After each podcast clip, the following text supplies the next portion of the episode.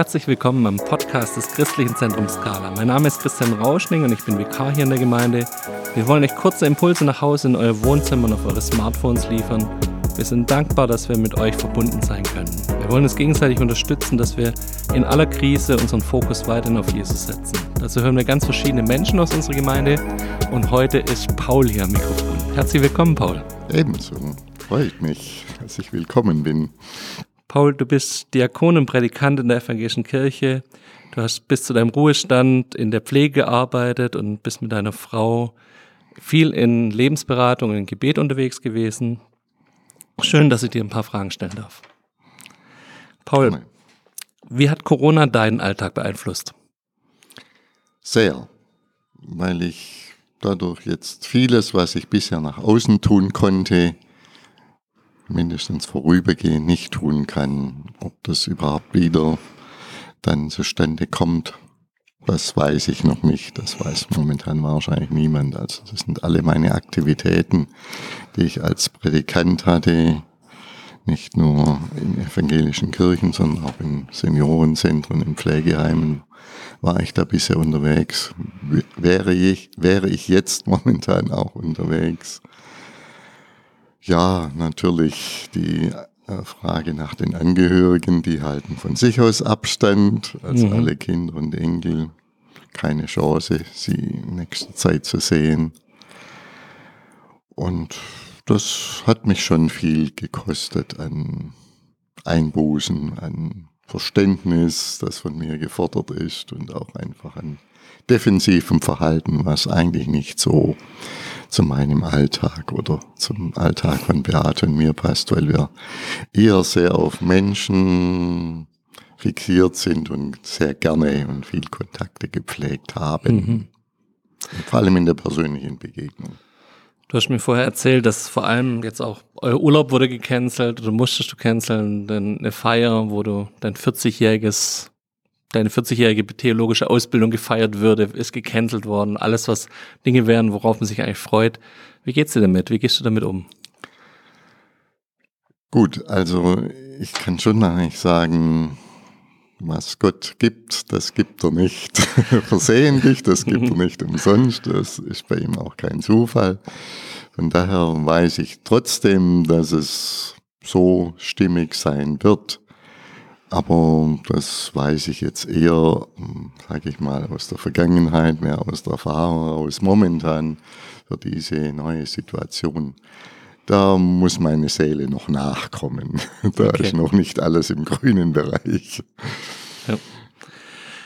Beate gehört ja auch zu den Leuten mit Vorerkrankungen. Ähm, habt ihr Angst vor Corona? Wie geht's euch mit dem Thema? Oder wie geht ihr damit überhaupt um, mit so einer Krise dann? Zum Glück nicht. Mhm. Also das ist für mich ein wirkliches Geschenk, dass sie da eher sogar noch offensiver damit umgehen möchte und überhaupt keine Bedenken hat, überhaupt keine Ängste pflegt sich irgendwelchen Situationen auszusetzen. Also wenn es nach ihr gehen würde, wären wir überall derzeit dabei. Natürlich wissen wir, dass wir uns schützen müssen, dass sie geschützt werden muss. Und ich sehe da auch eine gewisse Verantwortung von meiner Seite mhm. aus. Und deswegen kann ich das dann prinzipiell schon akzeptieren, dass wir uns derzeit ziemlich defensiv verhalten. Aber ich merke es, ich bin jetzt schon mehrfach gefragt worden, ob nicht andere für mich einkaufen sollen. Ich finde es nicht nötig, weil ich denke, wenn Gott mich schützt, dann bin ich geschützt und wenn er mich sterben lassen will, dann werde ich auch mit ihm zusammen dieses bewältigen. Okay. Was trägt euch in dieser Phase? Was gibt euch Halt?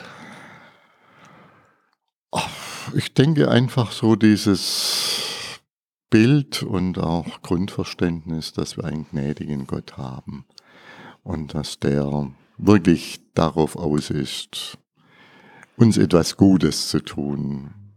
An einer Bibelstelle wird es heißen, das Beste für uns. Mhm. Derzeit würde ich mal sagen, er will das Gute für uns. okay.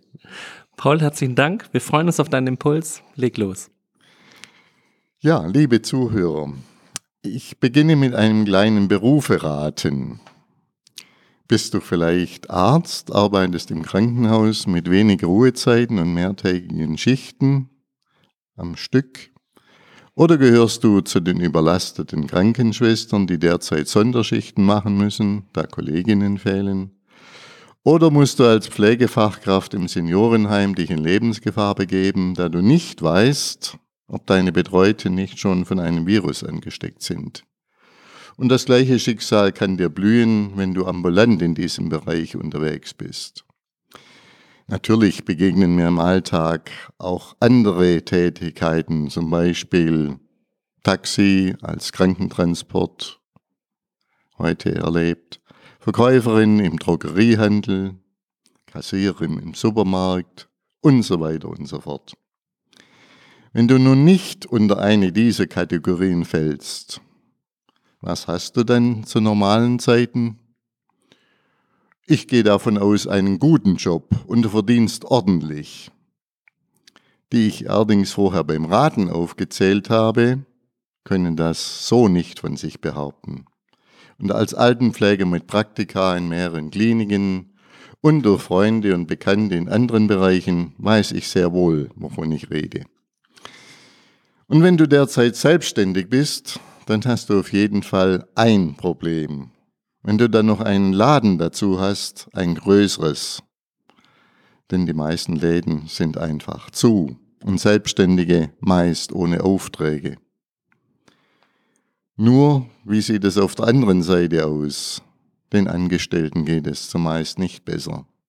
Ein Beispiel aus meiner Nachbarschaft. Ein junges Paar mit zwei kleinen Kindern Sie ist seit Jahren Tagesmutter und betreut regelmäßig mehrere Kleinkinder. Besser, sie betreute. Er ist Angestellter in einer kleinen Firma und hat dort einen Fulltime-Job. Besser, hatte bis vor kurzem. Jetzt arbeitet er Teilzeit an zwei Tagen die Woche, insgesamt acht Stunden.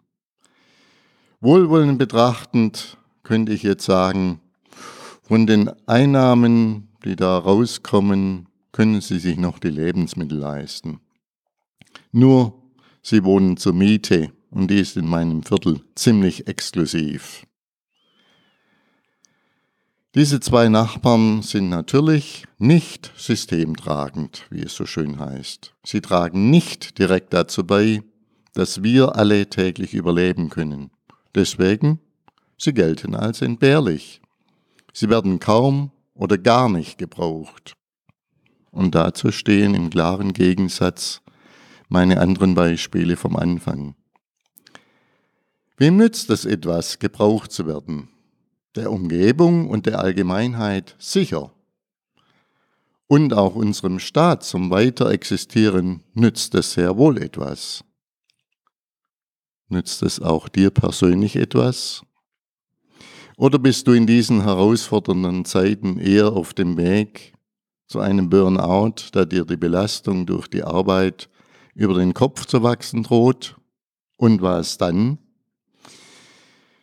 Ich hatte 20 Jahre lang eine Praxis für Beratung und Therapie. Da lernte ich auch mal einen Doppelsatz kennen, der mich damals sehr angesprochen hat und seitdem begleitet.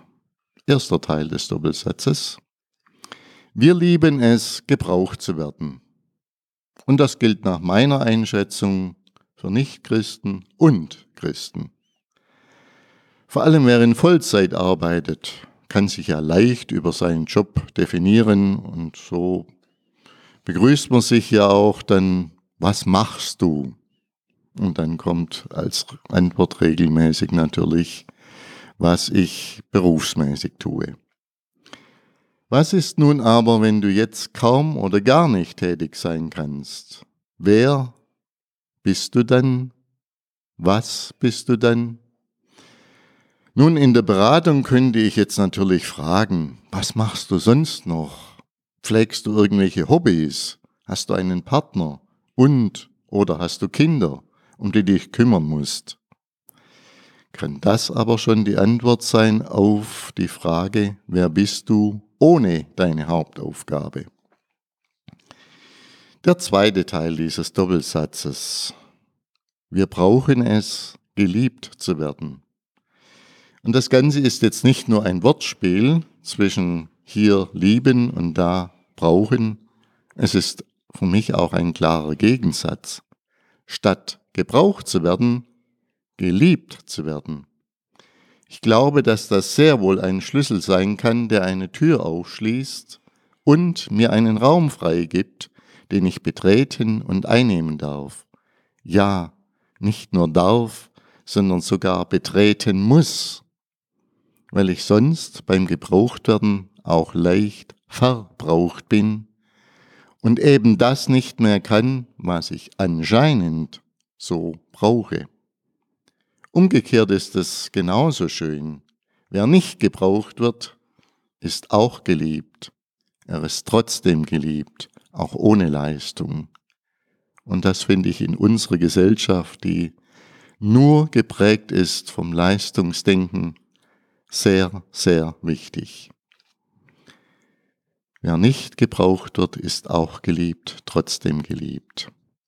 Und ich schließe das Ganze mit einem einfachen Satz aus Jeremia 31, Vers 3. Das ist jetzt die Version nach der Elberfelder Übersetzung.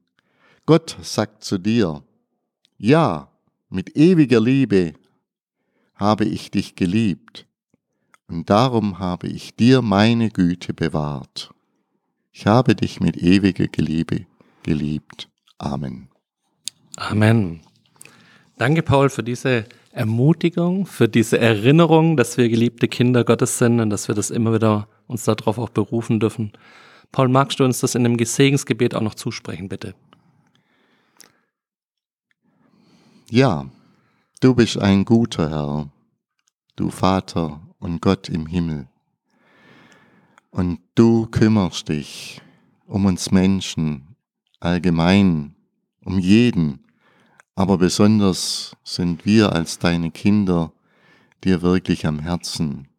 Wir liegen dir am Herzen, du nimmst uns an dein Herz und da ist der beste Platz für uns.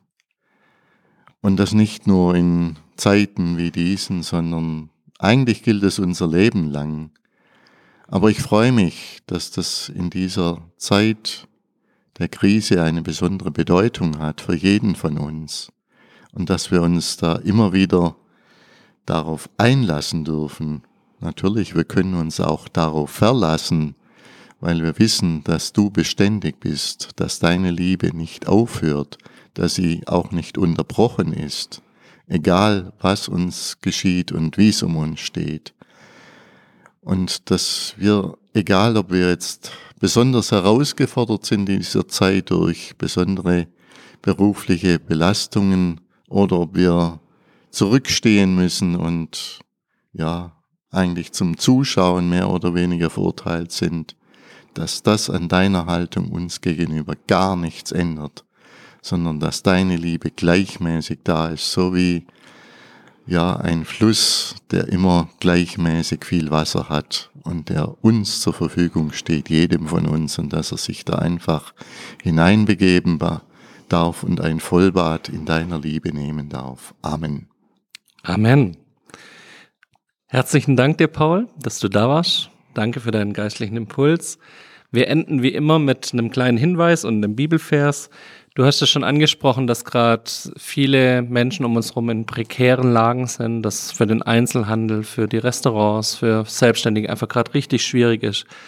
Wir wollen euch einfach daran erinnern, dass ihr als Gemeinde da auch was tun könnt. Kauft regional hier ein, kauft nicht bei den großen Online-Händlern, sondern guckt mal, was für Angebote es hier gibt. Ihr wisst, welche Einzelhandelsläden auch hier in der Skala vertreten sind, welche Geschwister ihr hier in Schornow unterstützen könnt, indem ihr hier bei ihnen einkauft macht es bitte. Wir haben echt schon Leute gehört, die hier sehr verzweifelt sind und die wirklich am Existenzminimum gerade arbeiten müssen. Als Bibelvers für den heutigen Tag habe ich euch Apostelgeschichte 18, Vers 9 bis 10 mitgebracht.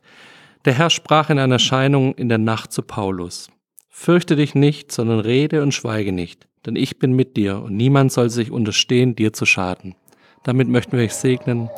Gott befohlen und adieu.